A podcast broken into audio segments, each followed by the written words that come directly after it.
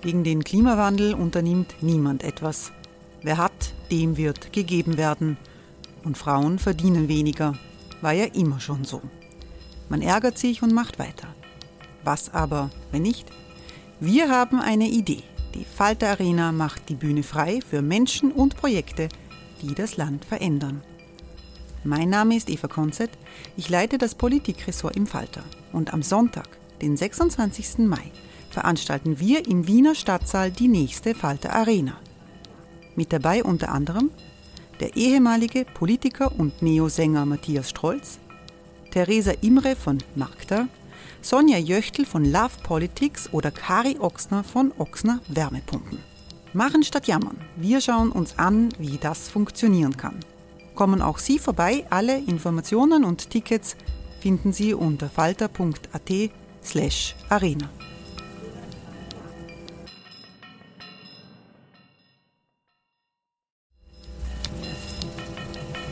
Falter-Podcasts werden durch Werbung unterstützt. Das hilft bei der Finanzierung unseres journalistischen Angebots.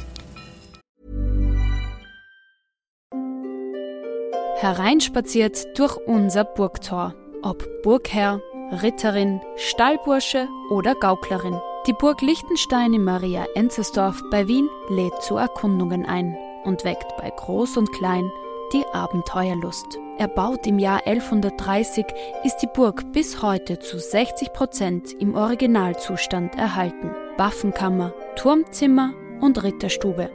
Die Stammburg der Fürstenfamilie von und zu Liechtenstein bietet Einblicke in das Leben im Mittelalter. Besuchen Sie uns jetzt in der Erlebniswelt Burg Liechtenstein. Jeden Sonntag mit eigener Kinderführung. www.burglichtenstein.eu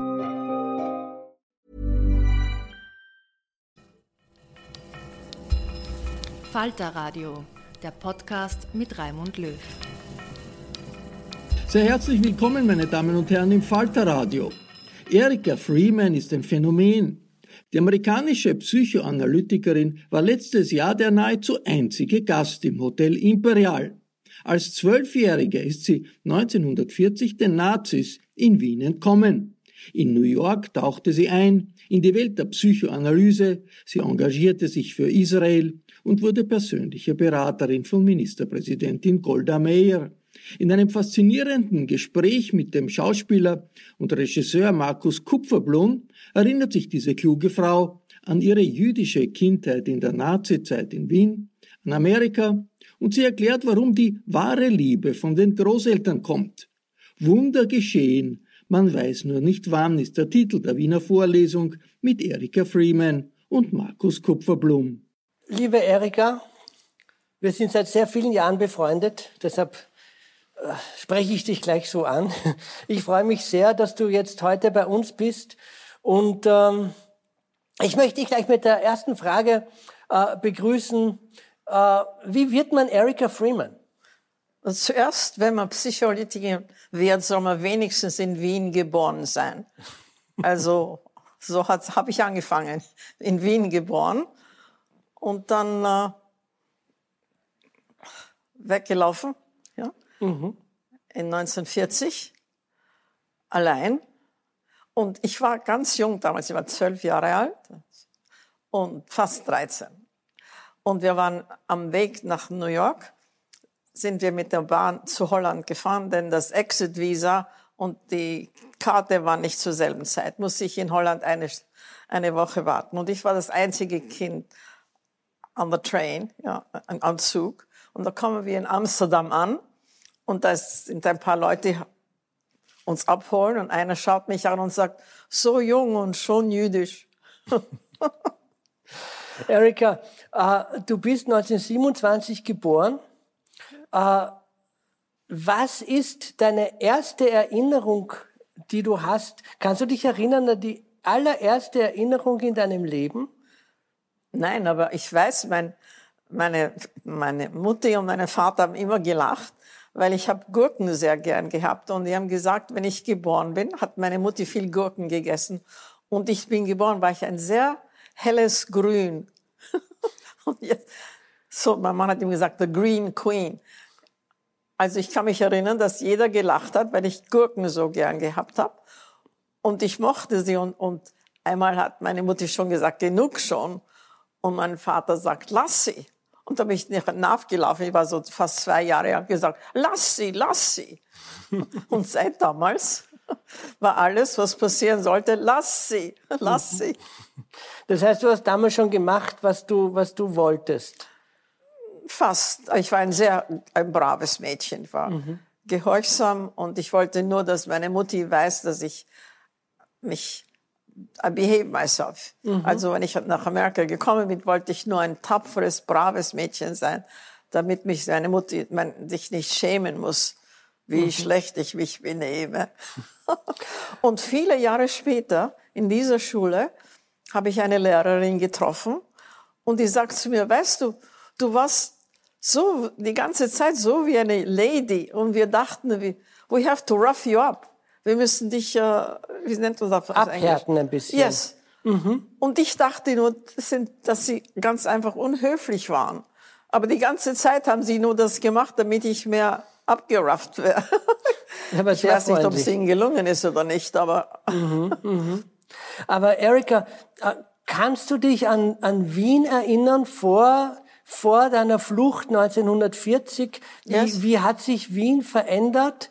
1938 für dich in deiner Wahrnehmung als kleines Kind? Wie, wie ist das gewesen? Wie war dein ja. Leben? Wie, ich kann mir das als, als 1964 äh, Geborener so schwer vorstellen. Wie waren die 30er Jahre in Wien? Hast du da noch Bilder im Kopf? Kommen da noch manchmal yes. Bilder? Überhaupt, weil das, an ich mich am meisten erinnere, äh, da hat man die jüdischen Kinder von dem Gymnasium rausgeworfen. Aber die hatten trotzdem gesagt, na vielleicht doch nicht, haben sie die Vorzugsschüler von den jüdischen Vorzugsschülern ins Chayes-Gymnasium, das einzige jüdische Gymnasium, das noch da war. Leider hat damals die BDA, Bund Deutscher Mädchen und die, Jugend, die Hitlerjugend auf uns gewartet, haben uns verprügelt, weil wir die Gescheiten waren.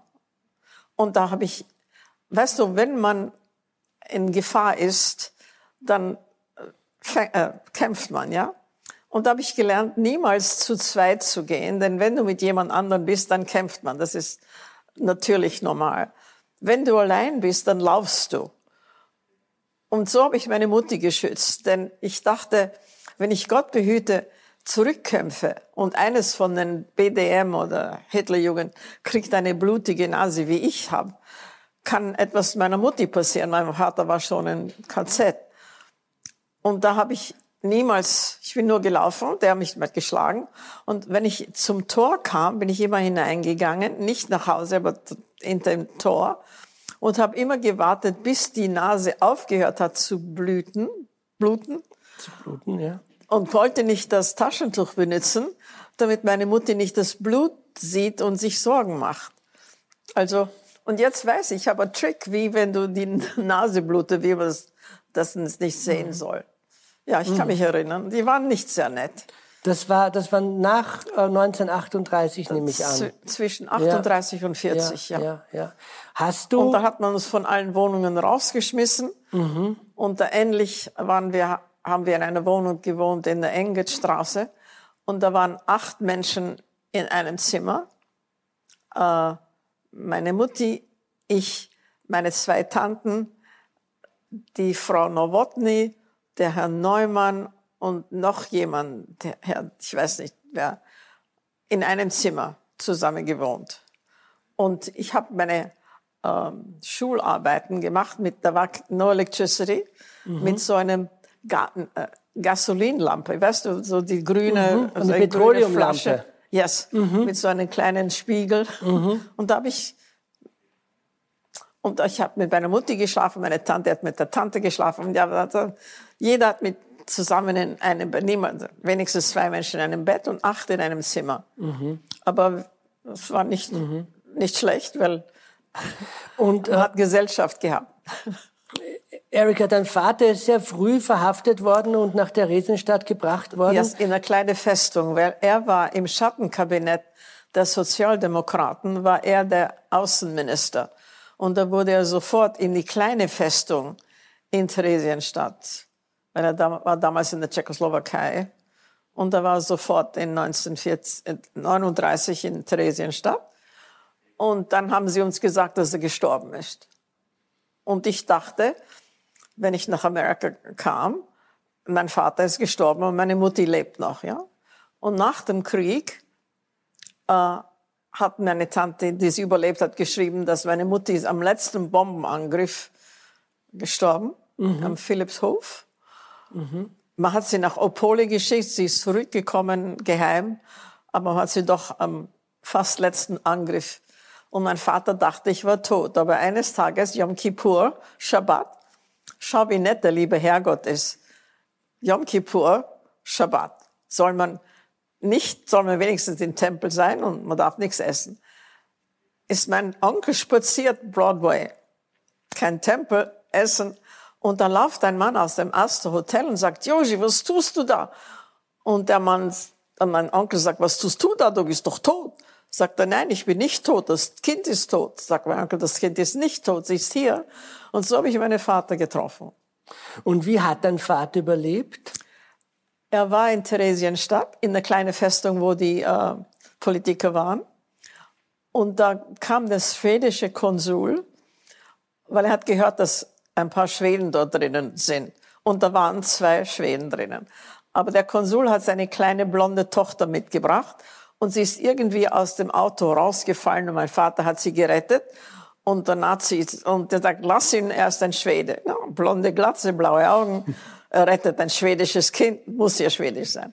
Und so ist er mit den zwei wirklichen, echten Schweden aus dem KZ und dann eventuell nach Schweden gefahren, hat Schweden sehr geliebt. Mhm. Aber deine Mutter und du, ihr habt eine Todesanzeige bekommen von deinem Vater yes, aus Theresienstadt. Yes, der Theresienstadt gestorben. Mhm. Mhm. Das heißt, wahrscheinlich habe er vermisst, weil ihn niemand hat aufgepasst, dass in der Schwe mhm. irgendwie. Wunder geschehen. Ja, man kann sich nur, man kann sich darauf verlassen, aber mhm. weiß niemals wann. Mhm. Und du weißt ja nicht einmal immer, was ein Wunder ist. Weil dass ich hier sitze mit dir, mit euch auf, in Wien und dass man mir zuhört, mhm. auch ein Wunder. Aber du weißt ja, wenn man eine ist, soll man wenigstens in Wien geboren sein. Also wenigstens, das habe ich recht gemacht mit Wien. Natürlich. Österreich hat sich ganz geändert. Ich, hoffentlich. Man weiß ja nicht, die waren immer leider, hat man immer gesagt, dass die, Wien, dass die Menschen scheinheilig sind. Und ich dachte, na, aber eigentlich nicht alle. Mhm. Aber es ist trotzdem ein bisschen äh, überraschend gewesen. Mhm. Es gibt noch ein bisschen Scheinheiligkeit. Aber lieber, dass man scheinheilig seid, anstatt dass man schlecht ist, so wie sie einmal waren. Mhm.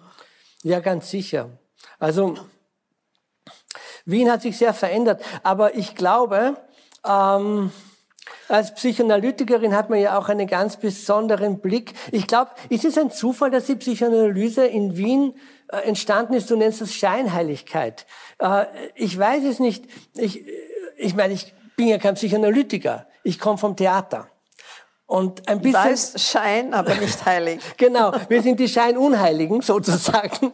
Und, äh, und es, ich denke mir, dass sich unsere beiden Professionen ein bisschen überschneiden, weil, weil ich denke, dass die Empathie für uns beide, also für uns beide, Erika und Markus, aber für uns beide Psychoanalytikerinnen und, und, und, und Theaterleute, äh, um das zu gendern, äh, dass das wichtig ist. Und, äh, und ich denke mir, dass eine Stadt wie Wien oder ein Land wie Österreich, das einmal so ein glorioses Land war, ein Habsburgerreich, äh, mit, mit Reichtum, mit, mit einer Vielfalt an Völkern, an Sprachen, an Inspirationen, an Einflüssen, plötzlich so ein kleines, kleines Land geworden ist, das, das muss nicht leicht gewesen sein. Und ich denke mir, dass gerade da vielleicht auch das, äh, das für, für Psychoanalyse und für Theater ganz sicher eine Blütezeit war, wo man sagt, hey, da passiert etwas mit den Menschen, da passiert etwas mit der Gesellschaft,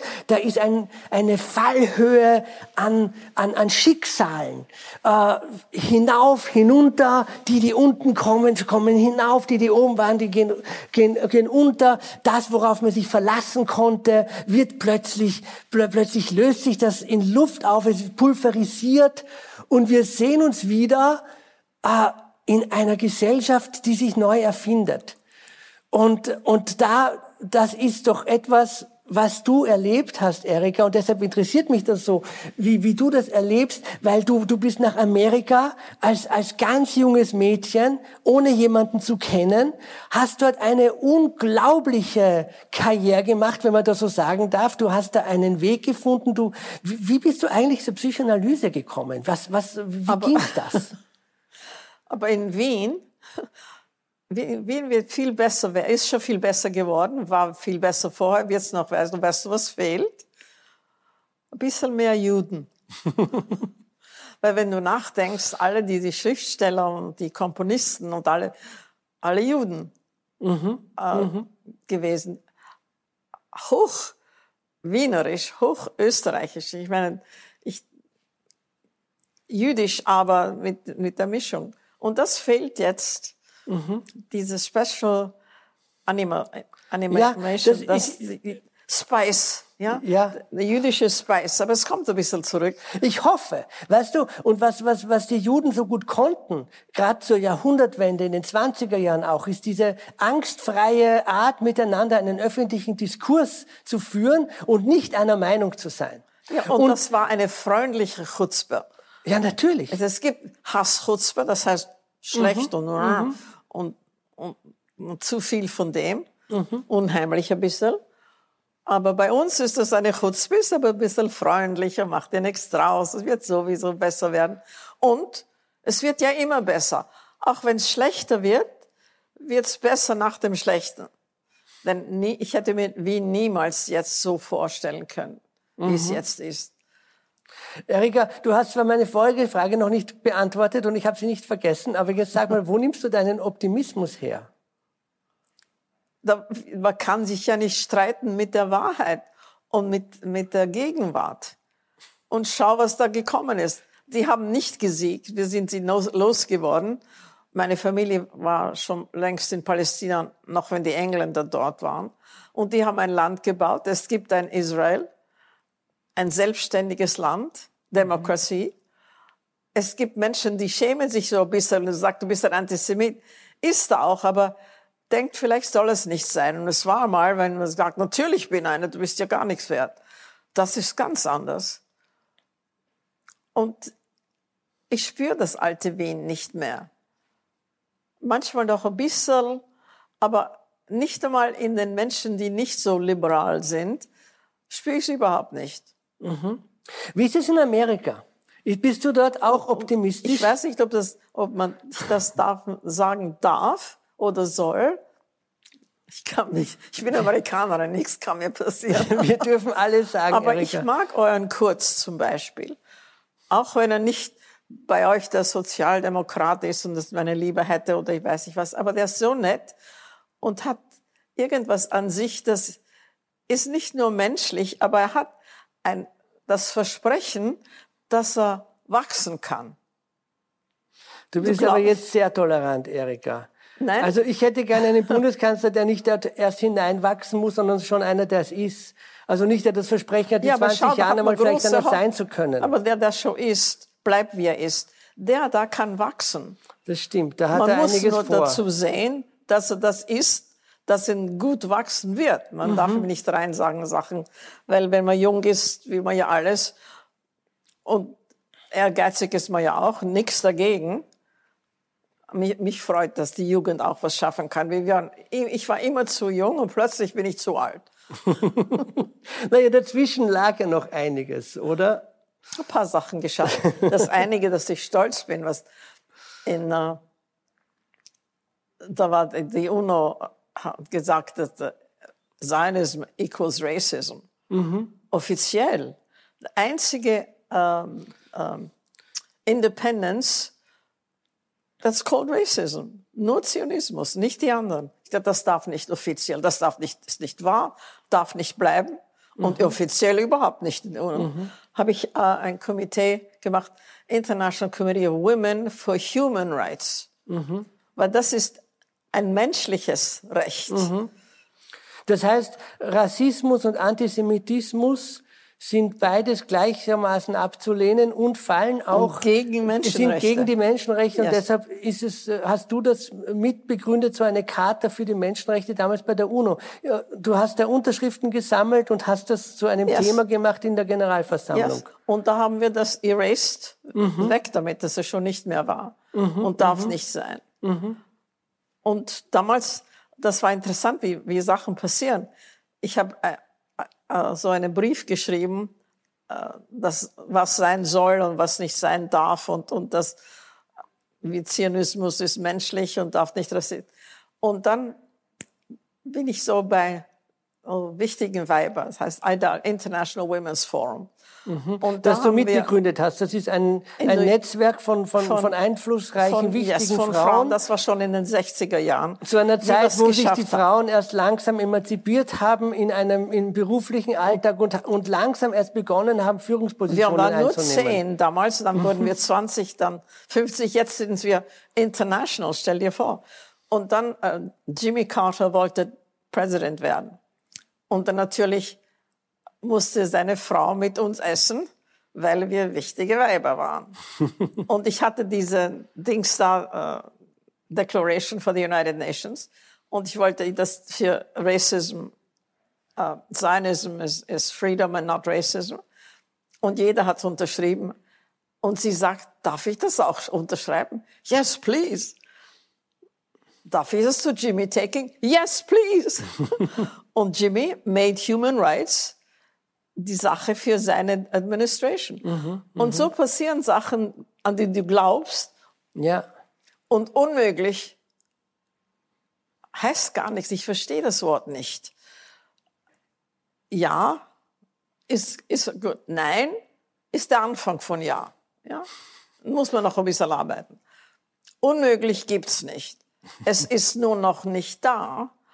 Und wenn dich nichts abhaltet davon, dann machst du alles möglich. Und das Das ist, das ist deine, deine Lebenseinstellung, die dich so weit gebracht hat. Nein ist nur der Anfang von Ja.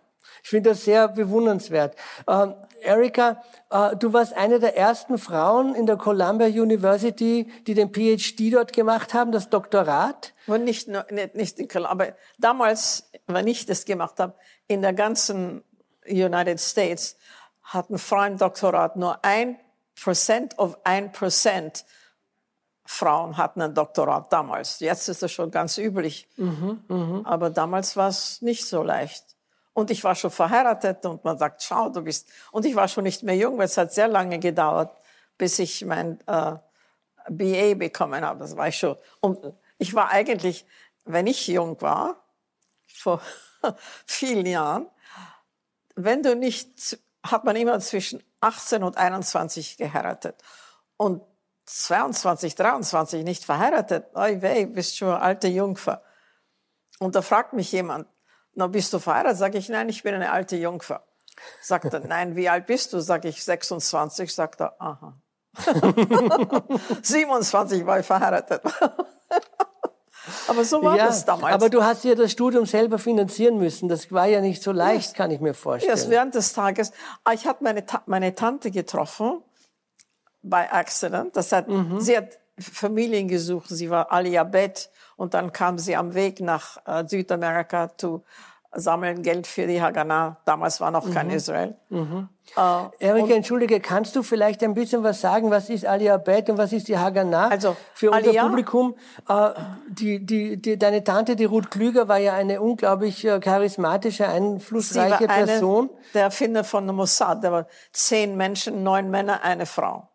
Und das war der Anfang von der Mossad. Und der Mossad war nur für gegründet, Juden aus Europa nach Palästina zu führen. Aber die Engländer, da war das Balfour Declaration, in dem sie gesagt haben, dass sie werden den Juden helfen, eine Heimat in Palästina zu kriegen. Aber damals war die, hat, hat die Türkei noch Palästina gehabt. Kann man vieles versprechen, wenn sie nicht gehört. Wenn sie Engländer bekommen haben, haben sie gesagt, nein, es geht nicht. Und haben weniger äh, Zertifikate für Palästina gegeben. Und, und da hat die Haganah, der Mossad, das war der Anfang von, hat das ein Büro angefangen, Leute, äh, Juden nach Israel zu schmuggeln, ja. Es war nicht erlaubt, weil mhm. da waren nur 1000 Zertifikate. Wenn die Engländer wussten, was passiert ist, damals war zehn Zertifikate im Monat. Sobald die wussten, was die Nazis so antun, haben sie es geändert zu 1000 im Monat. Stell dir vor. Sehr behilfsreich. Die Engländer mhm. haben großes Masel. Mhm. Sind kein nettes Volk, haben aber Churchill und Shakespeare. Na, no, das ist doch schon. Da haben sie schon was. Und da muss man ihnen das was zugeben. Also das da stimmt. war meine Tante dabei und die hat Juden aus Europa mhm. nach Palästina geschmuggelt. Die meisten waren in Cyprus und da waren die Engländer, wollten es nicht zulassen. Die Franzosen waren damals sehr nett mhm. Mhm. Äh, und hilfreich, weil die Schiffe mussten aus Marseille kommen. Und die haben es zugelassen, mhm. anstatt. Und nach vielen Jahren, da war äh, vor dem Six-Day War, und da ist aber IBAN zu de Gaulle gegangen, weil da waren 3000 russische Tanks in Ägypten. Das war mhm. Die Ende, ja. Die mhm. wollten Israel vernichten, das offiziell. Mhm. Der Sechstagekrieg war das damals, yes. ja. Und dann ist, aber Iban war damals Außenminister, mhm. noch nicht, oder war Ambassador, schon Außenminister, ist zu de Gaulle gegangen und hat gesagt, sie werden uns doch helfen, wir sind doch Allies. Und sagt er, wie lang meinst du, ein Alliance bleibt auf der Welt? De Gaulle, stell dir vor. Mhm. Interessant. Mhm. Menschen sind so interessant. Mhm.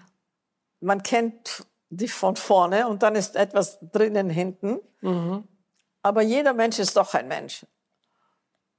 Nur der Unterschied zwischen Nazis und Faschismus ist, Nazis haben kein Gewissen und haben keine Empathie.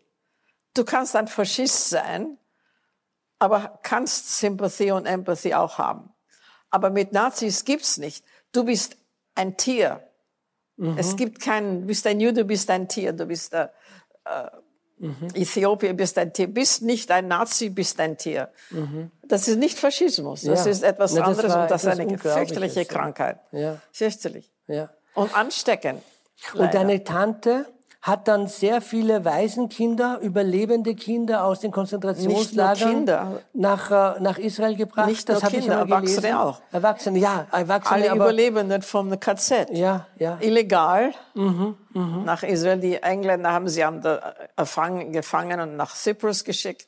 Okay, mhm. aber die, manche sind doch durch. Das war meine Tante war eine große Heldin. Mhm. Geheim, natürlich. Mhm. Und dann kam, hat man sie nach äh, Südamerika geschickt, Geld zu sammeln für die Haganah. Die war damals die, die geheime Wunsch zu sein Armee, waren die nur Menschen hat keine. Mhm. Und die Israeli Army, nach dem Krieg, wenn die, die neuen Immigranten gekommen sind und in die Armee, Armee gegangen sind, da hatten sie keine Schießgewehr. Und da haben sie mit Besen geübt. Sehr schwer. Mhm. Mhm. Und und die Amerikaner, die beliebten Amerikaner, haben uns sehr geholfen, aber die hatten ein Embargo gegen Israel. Ja, das heißt, man durfte keine, äh, kein Gewehr, kein, äh, wie nennt man das? Äh, keine Waffen. Keine Waffen. Our ally, ja, unser mhm. bester Freund Amerika, Embargo, weil State Department gesagt nein. Also, und da war Ehud Avriel, aus Österreich hat er geheißen überall, aber Avriel hat dann, ist nach der Tschechoslowakei gefahren und das war damals schon noch russisch und hat 1000 Schießgewehre und mit dem war der Krieg umgekehrt. Mhm. Aber unser beliebtes Amerika, stell dir vor, Embargo, trotzdem, und man kann ja viel Geld mit solchen Sachen verdienen, mhm. und trotzdem hat das State Department gesagt, nein. Mhm. Das Amerikanische ist so interessant. Und dann, da war äh, äh, äh der Botschafter, ja, Philip Jessup, war ein Professor at Columbia, aber war auch Botschafter und hat einen Vortrag gehalten gegen Israel, trotzdem die UNO schon mhm. gewählt hatte, dass so ein Land existiert. Und in der Mitte von seinem geht nicht, kriegt er ein kleines Briefviertel Und ich war damals dabei, weil ich habe International Relations studiert. Ich wollte die Welt retten, dachte. und, und er liest das und wird blass und hört und sagt, ich konnte nicht da rausgehen. Äh, ich habe die Ehre zu sagen, dass die United States of America uh, recognizes, wie sagt man recognize? Äh, anerkennen Israel. Anerkennt Israel. ja. De jure. Und es mhm. hat sich niedergesetzt. Warum? Mhm. Weil Truman, State Department gesagt, nein. Mhm. Die waren mit den Engländern. Und der Präsident Truman hat gesagt, ja.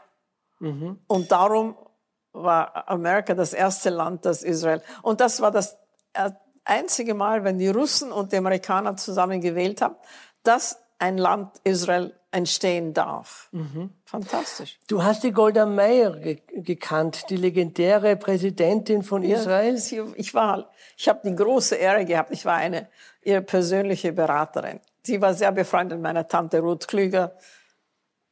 Aliyah heißt, wenn du nach Israel fährst, heißt es keine Fahrt, heißt Aliyah, das heißt aufsteigen. Und Bet ist der zweite Buchstabe, ja, Aleph Bet, mhm. war illegal. Also Aliyah Aleph, die erste legal aus Russland, mhm. die zweite Bet, und meine Tante war, und da wurde ich, hatte die Ehre und die Freude, äh,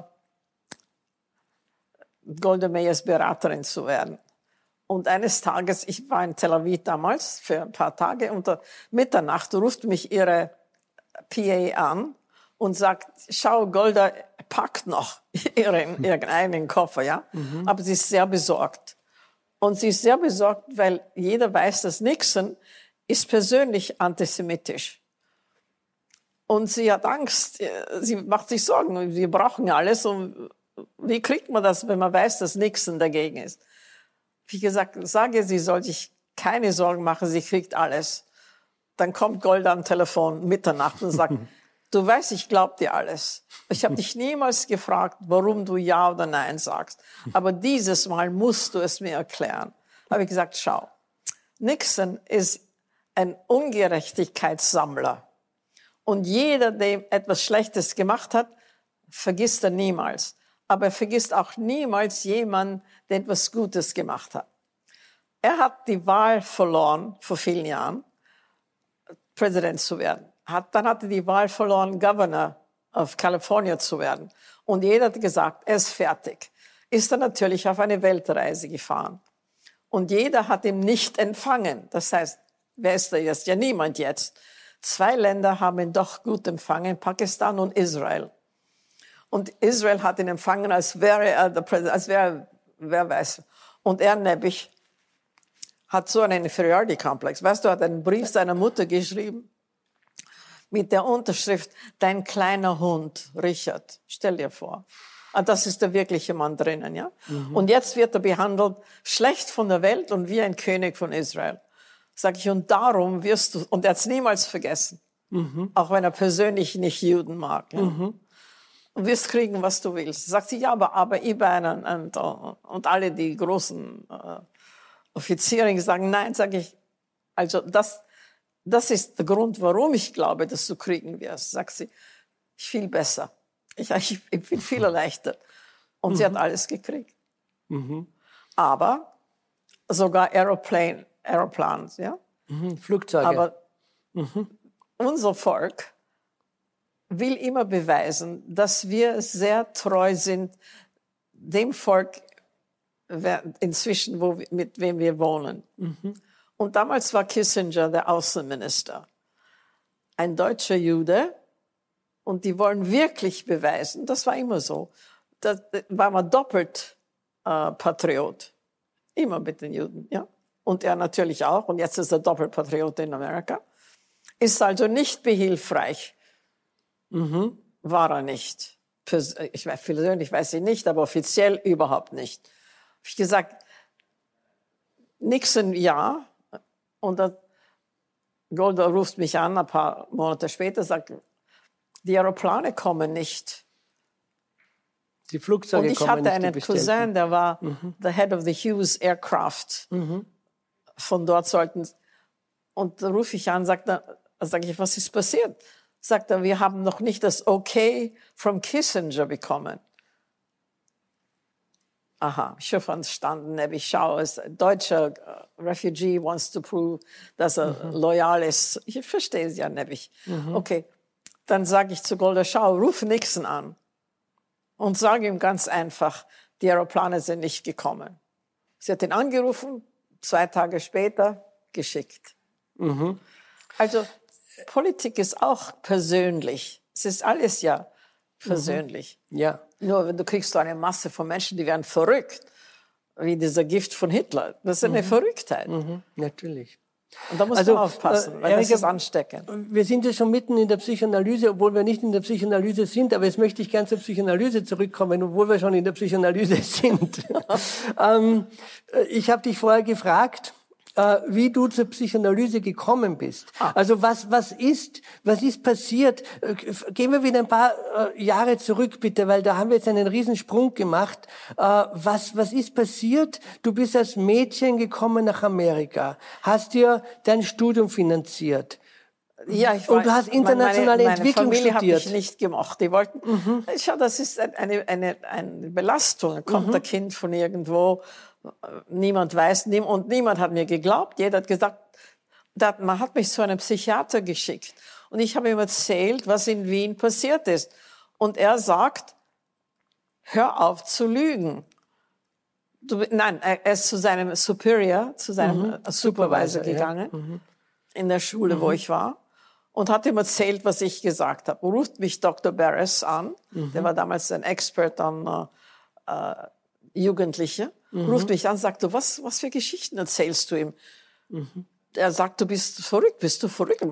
Mach, erzähl doch, mach doch nicht solche Dinge. Wenn du ein Märchen schreiben willst, schreib's, aber erzähl solche Sachen nicht. Sag ich, aber ich sag die Wahrheit. Mhm. Sagte, das ist unmöglich, das kann nicht wahr gewesen sein. Das hat man sich nicht vorstellen können. Niemand hat mir es geglaubt. Mhm. Äh, Erika, du hast die Reichspogromnacht erlebt in Wien am 9. November 1938. Ja. Wie hat das Kristallnacht, meinst du? Ja, die sogenannte Kristallnacht. Es war fürchterlich. Die sind drauf, wir waren, meine Oma war an der Ende, ah, wie heißt das, Ausstellungsstraße.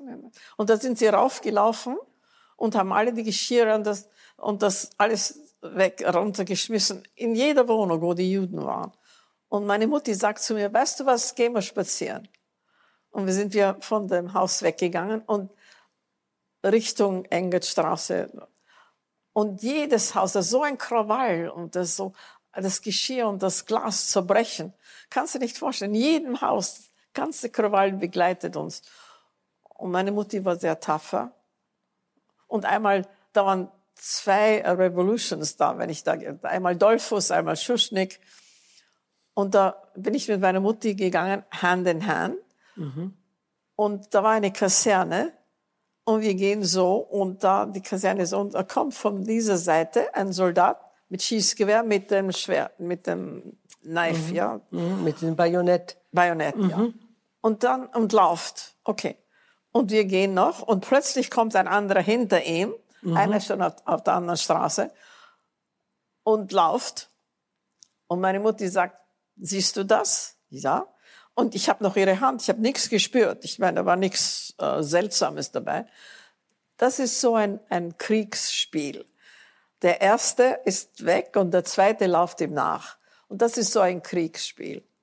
Was nicht, das war Civil War mhm. damals. Mhm. Ich glaube, das war schon ich, entweder Dolphus oder Schuschnigg. Ich weiß aber, mhm. beides Mal mhm. ist sowas mhm. passiert. Aber die war so tapfer.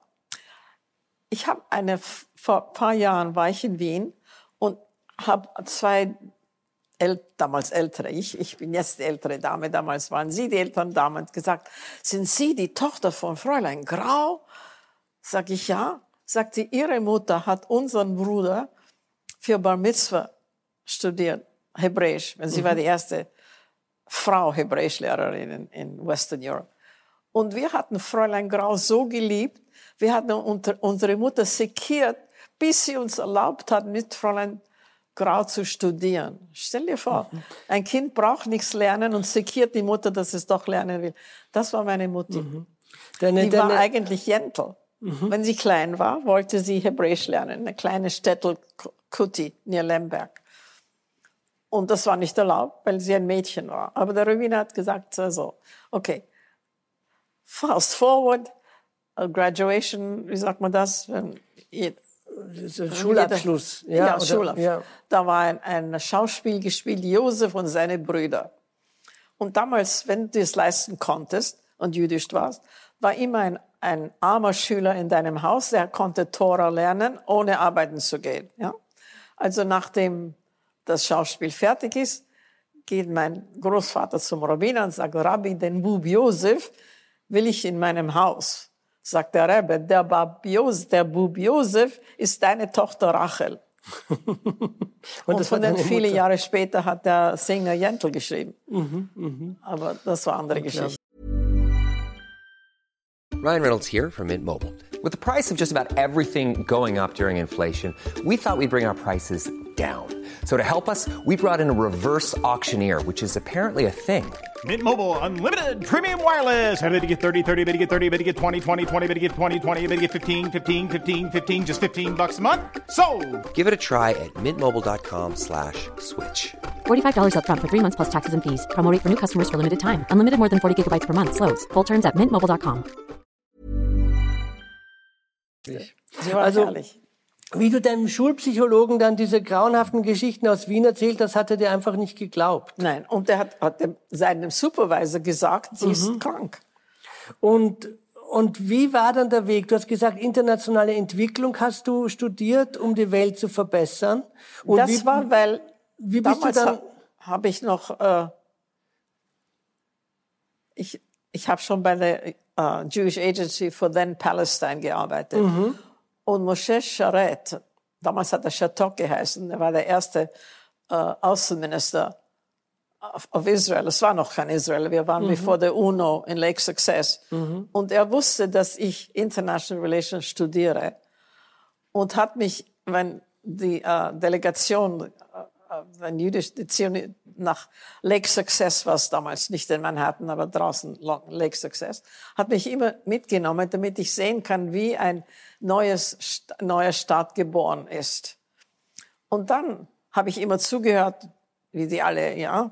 Und dann hat er mich auch zu der Delegates Lounge mitgenommen. Das heißt, wo die Ambassador, die Delegates, erholen sozusagen. Ja. Die Botschafter mhm. zusammen waren, mhm. ohne Publikum, ohne mhm. Secretaries. Und ich höre zu, jeder. Und da ist einer, der schreibt, der ist verrückt, der ist Meschuge auf Teut. Und ich sage, er kann die Welt zerstören, ist aber verrückt, sitzt aber da und wie er so redet, kann man sich vorstellen, dass irgendwas kann passieren und er mhm. kann. Und da dachte ich, dass wenn ich ihn retten kann, dass er nicht so Mischugge ist, dass er nicht die Welt zerstört, dann kann ich die Welt so retten. Das heißt, ohne mhm. political, ohne international relations. Und dann habe ich es geändert. Aber zufälligerweise irgendwie, ich habe mit Politischen zu tun, aber irgendwie habe ich mehr mit Künstlern etwas Gemeinsames. Ich weiß nicht warum, aber irgendwie, wir haben so eine Seele. Weil mhm. Künstler haben andere Seelen als andere Menschen creative people. Und das heißt, wenn ein Kind anders scheit, das ist nichts los damit. Das ist ein creative Kind, das sieht die Welt anders. Du musst nur das glauben. Das ist nicht ein Kind, ist das äh, ungehorsam. Nein, es hat dort etwas Schönes, Unbekanntes im Kopf. Mhm.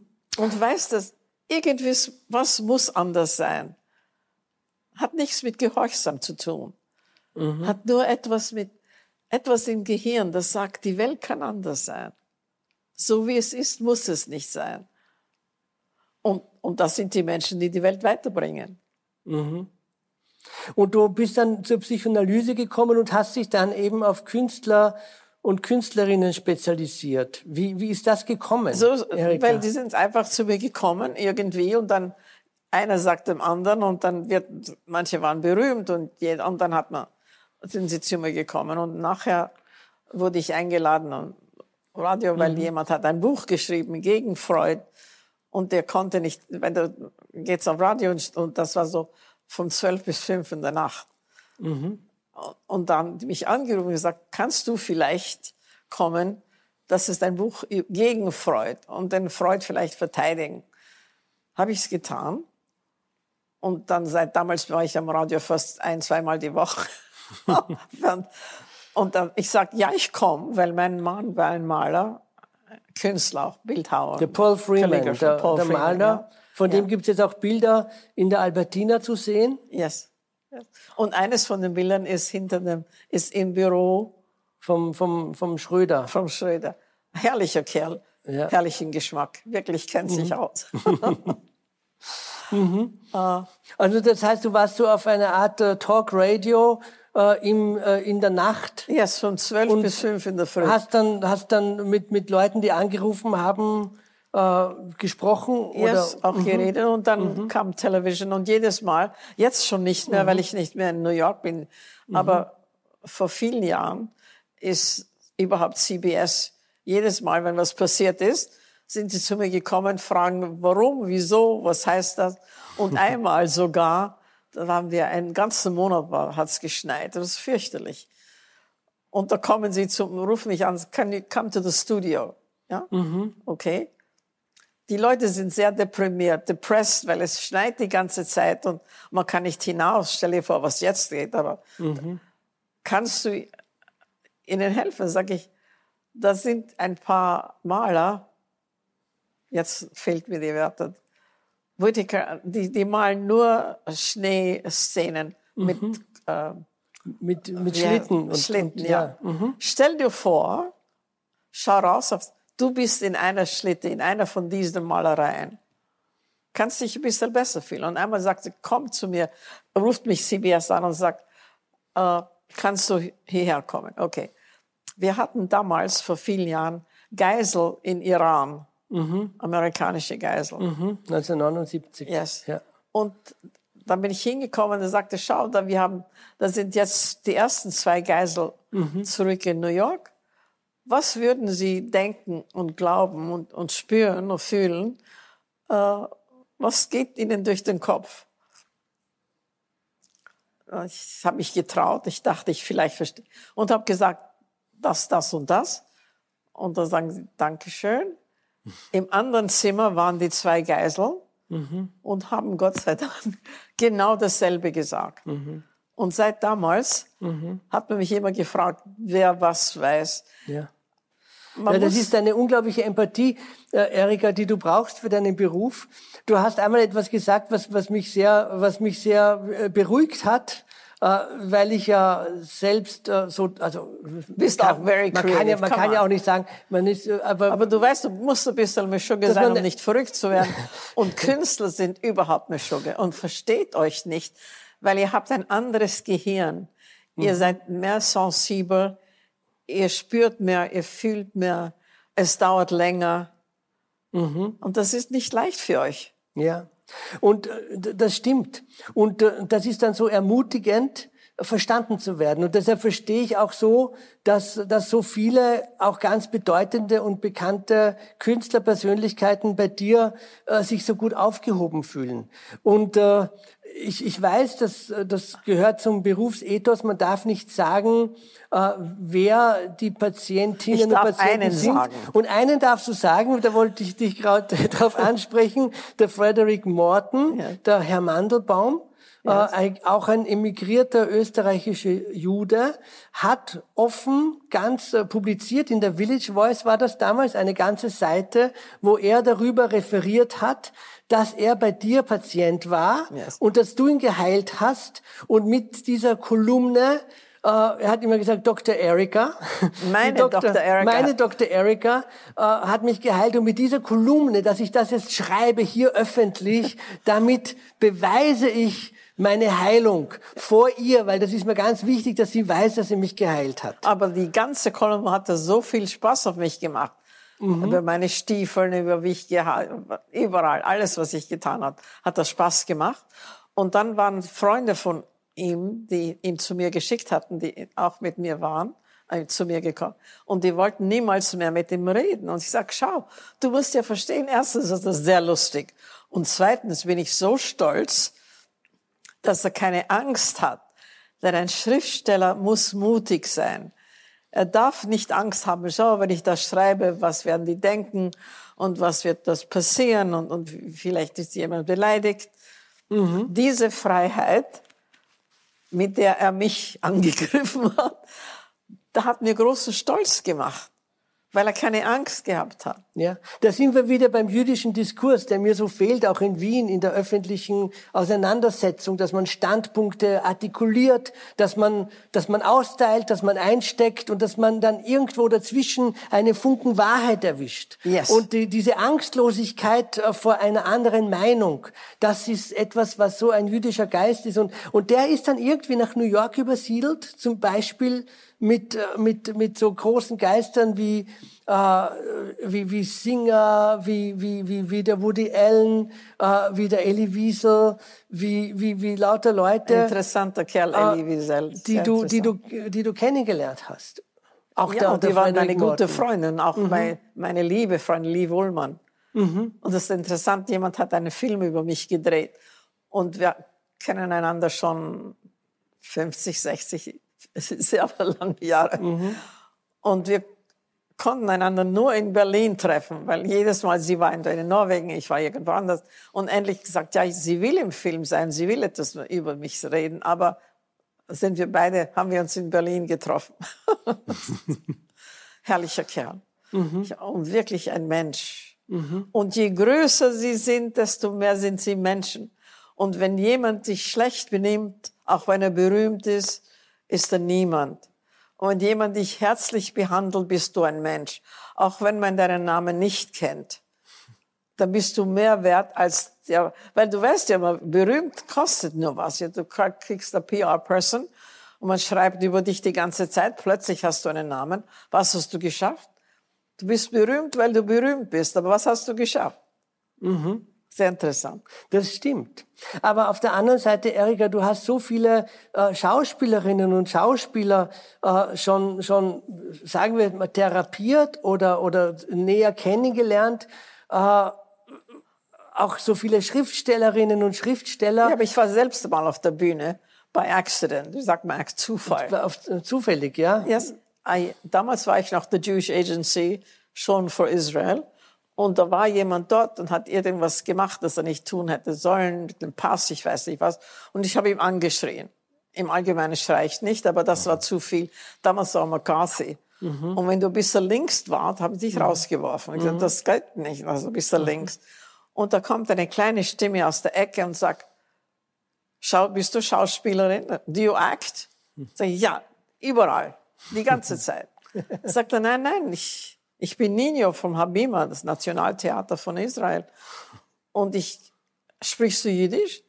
Sag ich, ich spreche Deutsch, ich zerbreche mir die Zunge, kommst raus Jiddisch. Sagt er, nein, das ist ein, ein äh, Volksbühne, das einzige jiddische Theater, das noch da ist. Und ich gehe jetzt zu die Actors Studio und suche mir die Ingenue, weil die da ist, kann nix, ist nix wert. Würde dich das interessieren? Es ist jeden Samstag, zweimal am Sonntag und kein Geld. Sag ich, okay. und so bin ich zur Bühne. gegangen. Und dann äh, war ich in einem Schauspiel, das erste Mal. Und da war der berühmteste Jiddisch, also das heißt äh, Der Schauspieler der- Maurice Schwartz. Und, der, und seine Stieftochter war auch in diesem Schauspiel. Und dann gehen sie essen und dann nach äh, kommen, sie kommt zurück für die zweite Second Performance und sagt, ich muss dir was sagen, sei nicht beleidigt. Aber Maurice Schwartz hat gesagt, er kennt sich aus und er kennt Schauspieler. Und das ist nicht das erste Mal, dass du auf der Bühne bist. Du bist gut genug, du brauchst nicht sagen, das ist das erste Mal. War ein Doppelkompliment. Stell dir Ja, vor, ja. der große Maurice Schwartz sagt, ich will, dass ich, ich Erfahrung habe. Hat dir diese Erfahrung geholfen in der Arbeit mit den Schauspielern dann, also in der Natürlich. therapeutischen Arbeit?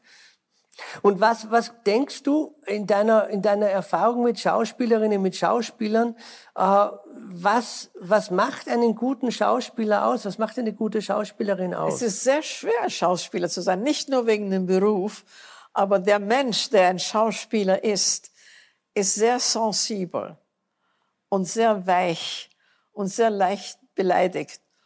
Und am meisten versteht man ihn nicht. Und kommt aus einem Kreis, der meint, ist nichts wert. Und mit diesem fängt er an, ja. Also das sind herrlich begabte Menschen, die niemand, und die, die reichen nicht immer. Und trotzdem, weil Schauspieler ist eine Sache, Star ist eine andere Sache. Star brauchst du nur Good Press. Mhm. Wenn die Zeitungen über dich schreiben, das ist, hast du jemanden in einer Zeitung, dann kannst du berühmt werden. Weil Ruhm hat nichts mit Talent zu tun. Wie, wie gut man dich kennt, wie, mein, wie berühmt dein Name ist, hat nicht, das ist PR. Das ist, du kann jemand zahlen, dass mein Name. Da war eine Frau, eine, eine ungarische Frau, Jaja Gabor, sehr berühmt. Mhm. Und warum sie berühmt? Sie war berühmt, weil sie berühmt war. Mhm. Was hat sie getan? Nix. Sie war ganz arg berühmt. Ja, also, das ist auch ein Talent, sozusagen, aber kein künstlerisches yes, das Talent. Das ist auch ein Talent. Ja. Aber man mhm. soll Mitleid haben mit diesen mhm. herrlich begabten Menschen, die niemand kennt, die nicht immer arbeiten. Gott sei Dank in Wien habt ihr äh, Burgtheater und Volkstheater. Und das heißt, man mhm. kann angestellt sein. Ja? Mhm. In New York, da gibt's ja nicht. Jedes Mal, wenn du fertig bist, hast du nichts mehr zu tun, musst du noch einen mhm. nach Arbeit suchen. Und das ist sehr mhm. schwer. Aber ich kann mir vorstellen, du hast schon einigen Leuten dazu verholfen, Stars zu werden. Also du hast äh, ja sehr viele Leute zumindest gekannt, äh, die sehr berühmt waren, die sehr, sehr erfolgreich waren, dann im Film, auf der Bühne. Und äh, wie, wie ist der Schritt äh, vom, vom begabten Schauspieler, von der begabten Schauspielerin zum Star? Oder hast du auch die Stars begleitet, vielleicht in einem gewollten Schritt zurück, dass sie vielleicht wieder mehr zu sich finden und mehr ihren künstlerischen Weg gehen können? Nicht zurück. Mehr vorwärts und äh, schau, du, du brauchst was. Musst ja nicht zurückgehen, kannst ja vorwärts gehen. Dort waren Blumen und dort sind Blumen. Also geh weiter, wird noch eine Blume sein. Ja, hab keine Angst. Du musst nicht zurücklaufen. Mhm. Vielleicht, wenn du jemanden netten abholen willst und denen helfen, dann geh ein bisschen zurück und nimm sie mit. Aber anders, mhm. die Zukunft hat ja alles in sich. Und sogar Sachen, von denen wir nichts wissen und von denen wir Gott sei Dank nichts wissen können. Und das ist alles eine neue, was wir nennen, Aha-Experience. Schau, wer hatte das gedacht? Das Unglaubliche, ja? Mhm. Passiert ja immer. mhm. Du, Erika, unser Gespräch heißt eigentlich Wunder und Liebe. Wunder und Liebe. Dass man geliebt ist, ist ein, ist ein Wunder. Die Liebe selbst ist ein Wunder. Mhm, mhm. Wenn du was bewunderst, liebst du es schon. Es ist sehr schwer. Ist die Liebe ein Wunder? Am meisten yes. Überhaupt zwischen Mann und Frau. Ja, aber das ist auch viel Arbeit zwischen Mann und Frau. Ja, man weiß das nicht. Mhm. Man meint, du bist in love, du bist verliebt und die ganze Welt ist rosa. Ist aber nicht rosa. Mhm. Aber wenn es wirklich wahr ist, schau, wenn ich einmal, bin einmal geflogen von Schweden, meine Vater besuchen und damals war Barbara Streisand noch verheiratet mit Elliot Gould. Und da wir haben einander gekannt, bevor sie berühmt war. Und sie sitzt, mein Mann war vorne, erste Klasse, it was im Winter, und hinten war leer, habe ich mich niedergelegt, geschlafen. Kommt der Steward und sagt, Miss Streisand wants to talk to you. Hallo, ich schlaf ja. ja, aber Miss Streisand wants to talk. Okay, so gehe ich und wir plaudern und reden die ganze Zeit und dann sagt sie mir, und alles schreibt sie auf. Hochintelligent, aber trotzdem schreibt sie alles auf, was ich sage. Und sagt sie, wie weißt du, dass das wirklich Liebe ist? Und manchmal fühlt man sich irgendwie verpflichtet, etwas zu antworten, auch wenn du die Antwort nicht weißt. Ich habe nachgedacht, sag ich, weißt du, wenn du verliebt bist, dann ist das so wie Kirschenblüten. Alles so rosa und schön und dann, und dann fällt es runter. Und der Baum ist leer. Aber wenn das wirkliche Kirschenblüten sind, kommen die Kirschen. Und das ist ganz anders als die Blüten, aber herrlich. Und dann ist es Liebe. Aber es ist nicht dasselbe wie die Blüten. Aber das ist der nächste Schritt zu der Liebe. Und die Liebe bleibt. wenn man ein Masel hat.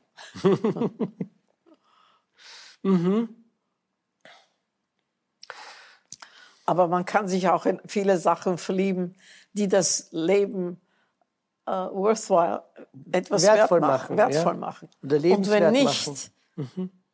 und wenn, du, wenn dir nichts anderes einfällt, dann hilf jemand anderen. Schau, was jemand anderer braucht. Und die Freude, die, die diese Person macht, das braucht nicht groß sein. Das ist ein kleines, manchmal ist es nur ein Lächeln. Manchmal zu einer einsamen Person, guten Morgen, wie geht's? Oder kann ich dir helfen, etwas zu tragen? Irgendwas Menschliches. Weil jetzt sind wir ja alle fast allein. Wir sind nicht allein, wenn du einen lieben Herrgott. Ich habe eine Freundin, eine herrliche äh, Scientist, sag mal. Eine Wissenschaftlerin. Eine Wissenschaft. Will nichts mit Gott zu tun haben, weil es gibt keinen Gott. Sag ich, okay, der ist ein netter Kerl, wenn du ihn nicht, du brauchst ihn nicht, ist er nicht da. Du brauchst ihn, ist er da. Aber Geduld muss man haben. Du kannst ja nicht heute beten und morgen delivery like a pizza. Ja, kommt schon. Das nicht. Das stimmt. Du hast einmal was Schönes gesagt, Erika, auch in Bezug auf, auf einen Radikalismus, einen religiösen Fanatismus, dass, äh, dass es eigentlich vermessen ist von Menschen, wenn sie behaupten, Gott äh, bedürfe ihres Schutzes. Dass wir Menschen, äh, Gott beschützen. äh, dass wir, dass wir Gott beschützen müssen Ja, aber das oder dass wir Gott verteidigen Das müssen. ist fast, aber wie die Menschen, die Gott schützen, ihn schützen, ist eine Sünde fast. Denn sie machen schlechte Sachen über andere Menschen, die Gott nicht so schützen, wie sie es tun. Das ist zwischen mir und meinem lieben Herbert. Wer bist du, ein Pfarrer? Du bist in die Schule gegangen, hat dich was gelehrt. Und jetzt meinst du, du weißt besser. Und du kommst also äh, bei uns ist es ein bisschen anders. Wir Juden dürfen doch den lieben Herrgott die ganze Zeit anrufen. Das ist unser Vater. Was heißt, ich brauche jemanden, einen Ermittler zwischen mir und meinem Vater. Einen Vermittler, ja. Das geht ja nicht. Aber, aber in manchen Religionen muss man durch den Sohn gehen, ja. Aber der ist mein Bruder, ja. Ein Heiliger, ich meine, ein Mensch, immer gewesen, hat eine Mutter und Vater gehabt und Brüder auch. Und das vergisst man. Und es, für uns ist es eine Sünde, einen Mensch zu vergöttern. Es gibt nur einen Gott. Und der Weg zu Gott ist frei. Also wenn du eine Religion hast, die dich das lehrt und für die die Menschen getötet hat, nur dass ihr Weg zu Gott ist. Du musst sterben, weil du nicht ihren Weg zu Gott nimmst. Das ist sehr interessant. Und manchmal tun mir die alten Priester sehr leid. Schau, was sie getan haben. Man verbrennt Joan of Arc, weil sie eine Gottesgabe gehabt hat. Das ist eine Sünde. Und dann machen sie, aber weißt du, warum, äh, vielleicht soll ich es nicht sagen, aber bevor Gregory, Pope Gregory the Seventh, glaube ich, waren alle Priester ja verheiratet. Aber die haben Land und Geld und alles für, seine, für ihre Familie genommen. Das heißt nicht ehrlich eigentlich, aber geizig, ja. Und da kam Gregory und sagt, er hat gedacht, dass wenn du keine Familie hast, wirst du nur für das Volk sorgen und nichts für dich selbst. Aber leider geht das nicht so, weil es gibt mehr als Geld, wenn es zur Macht kommt, ja. Dann ist Geld schon eigentlich leichter, weil jeder kann irgendwie Geld kriegen oder verdienen. Aber diese Macht, die sich Menschen zu sich nehmen, es gibt auch sehr nette Pfarrer. Ich, ich kenne ein paar. Ah, ich, mir, ich, wollte gerade sagen, mir fällt gerade ein, du warst ja auch die Beraterin vom Kardinal König. Yes. Eine, eine sehr schillernde Figur der katholischen Kirche. Yes, herrlich. Twinkly Eyes hat er gehabt. Mhm. He came, ich war, habe immer in der brasilianischen Botschaft gewohnt. Damals, ich wollte nichts mit Wien zu tun haben. Aber bin sehr öfters gekommen. Und dann war ich seine persönliche Beraterin. Da, jetzt darf ich schon sagen. Mhm. Was heißt persönlich? Persönlich heißt kein Geld, aber man hört zu. Und das ist viel mehr wert. Und dass er immer dort für Dinner, mhm. äh, kam you know, Abendessen. Ja, sind wir zum Abendessen eingeladen. Und einmal sagt er, ich krieg, und das so die Twinkly-Augen gehabt. Interessant, herrlicher Mensch, wirklich, ein Mensch. Trotzdem kann ich. und da sagt er, ich krieg mehr von dieser Frau in einer Stunde, weil sein, sein äh, Tafkid, sein, die, was er tun hatte, war die Jugend hinter der eisernen, den eisernen äh, Hinter dem eisernen Vorhang, ja? und da hat er einen offiziellen Berater. Und ich habe ihn auch beraten, persönlich. Ja? Und da sagt er zum Botschafter damals zu Dinner, ich kriege mehr von dieser Frau in einer Stunde als von meinem offiziellen Berater in einem Jahr. Und da wurde ich plötzlich übermütig und sage, Eminenz, wenn wir Juden euch versprechen werden, nimmer wieder einen anderen Jesu Christi auf die Welt zu bringen, könnt ihr uns endlich für den ersten verzeihen. Und der Botschafter ist grün geworden, stell dir vor. Und der Kardinal schaut mich an, eine gefährliche Frau. Herrlicher Kerl. Wunderbar. Erika, ähm, wir, wir kommen langsam äh, zum Ende. Und ich äh, wollte dich jetzt noch fragen, wie es dir heute geht in Wien mit deinem Leben hier. Ich bin wahnsinnig froh, du bist wegen Corona jetzt äh, lang in Wien, so lang Weißt wie du, was eigentlich seit deiner Geburt nicht mehr. Ja, so, aber das Gute bei der Corona ist, du darfst nicht Menschen sehen, die du sowieso nicht sehen willst. Also mach dir nichts draus. Das ist alles anders. Du, keine Sünde. Du willst sie nicht sehen. Du darfst sie ja nicht sehen. Keine Schuld. Ähm, Aber mach dir nichts draus. Das, jetzt ist die Zeit. Schau in dich hinein. Was träumst du? Was willst du? Wie sollte die Welt werden? Was kannst du für deine Kinder? Was kannst du für deine Großmutter tun? Zurückschauen. Nicht nur, schau hinein, schau, was dort gibt. Und mach dich nicht alles wild, du kriegst es nicht. Wirst schon kriegen. Aber die Zeit Gottes ist nicht seine Zeit, deine Zeit. Er hat ein bisschen mehr Zeit als wir. Aber wenn du menschlich, ich meine menschlich, das heißt alle die guten Sachen, die wir menschlich nennen, nicht die schlechten Sachen. Jetzt kann ich manchmal verstehen, warum man einen Teufel erfunden hat. Er sagt, das bin nicht ich. Nein, weil alles kann besser werden. Eigentlich, wenn alles schon gut wäre, was tun wir? Äh, Wir äh, Juden eigentlich haben eine Pflicht, das heißt Tikkun Olam. Unsere Pflicht ist, die Welt zu verbessern. Und du kannst die Welt verbessern in einem Kind, in einer Schule, als Regierung, als Malerei, als Musik. Erika, was sagst du den Menschen, die zu Hause sitzen, Angst haben, dass sie sich anstecken, Angst haben vor einem schrecklichen Virus, das irrational Angst ist? macht dich blöd. Eric Kandel hat das schon erfunden. Das gibt so ein, ein Chemical-Dings da in, im Gehirn, dass wenn du dich freust, macht dich das gescheit. Das heißt, Freude macht dich wirklich gescheit. Schiller hat recht. Das, wenn der Gottesfunken, Tochter aus Elysium, ja? Wenn du dich freust, irgendwas passiert in physischem Gehirn, chemisch, dann macht dich gescheit. Und gibt dir noch mehr Freude, macht dich noch mehr gescheit. Und wenn du Angst hast, dann ist deine Chemie, kommt, macht das in, im Gehirn. Das heißt Fight or Flight. Das heißt kämpfen oder laufen. Also Angst macht dich physiologically blöd. Also brauchst du keine Angst haben. Erstens verlass ich. Es dauert ein bisschen, aber verlass ich. Und zweitens, schau, was da geht. Angst macht dich auch blind. Und du, dann willst du nichts Gutes glauben, weil dann, leider, Entschuldigung, Menschen verlieben sich in die Angst. Und man will es nicht loswerden. Du kannst jemanden sehr leicht traurig machen. Aber es dauert viel mehr in von der Angst hinaus. Das ist so eine Art Verliebtsein. Was gefällt dir so viel an der Angst, dass es so heilig ist, dass du nicht weg davon willst? Schau ein bisschen weg.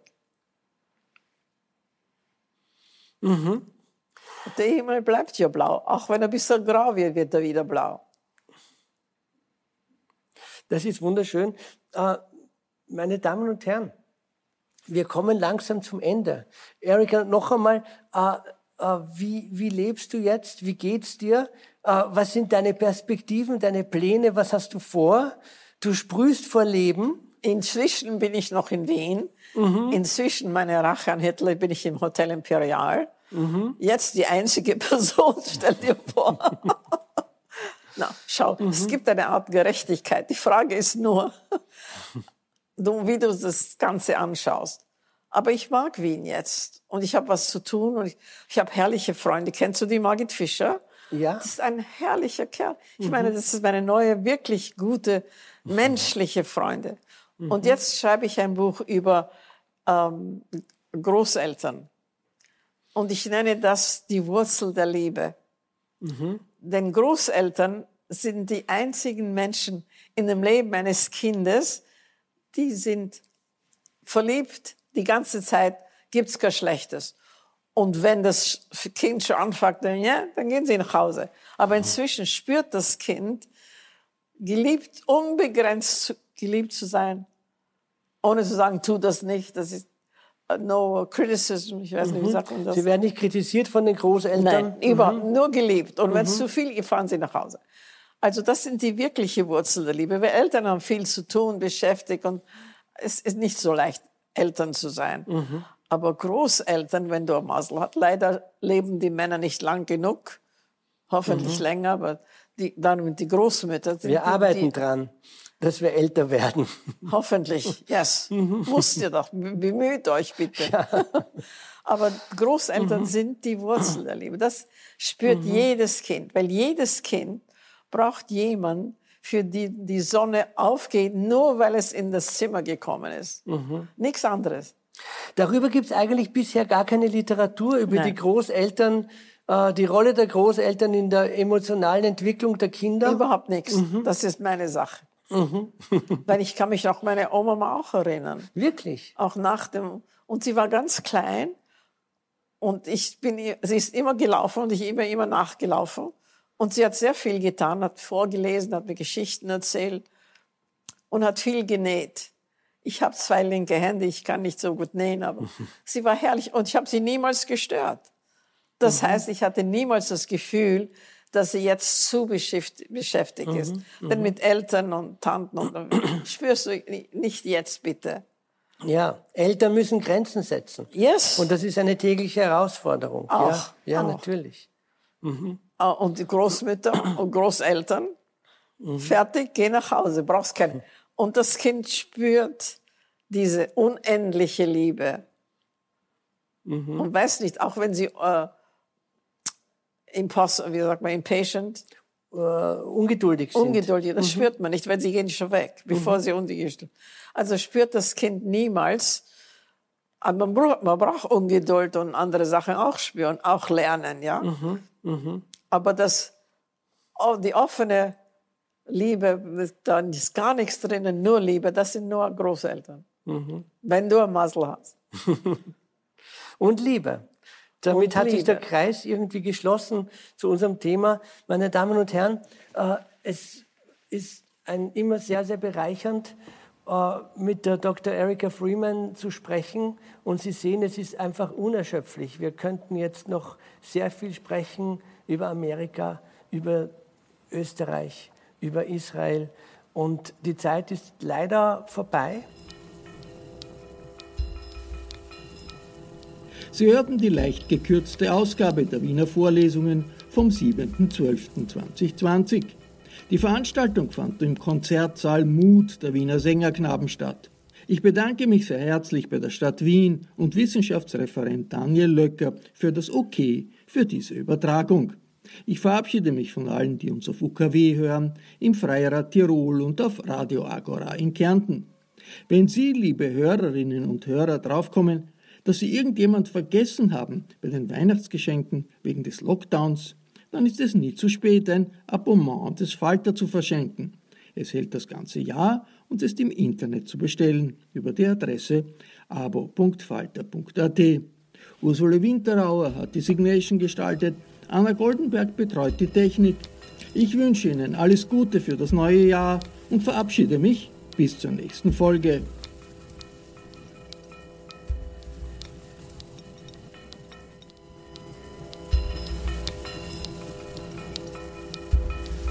Sie hörten das Falterradio, den Podcast mit Raimund Löw.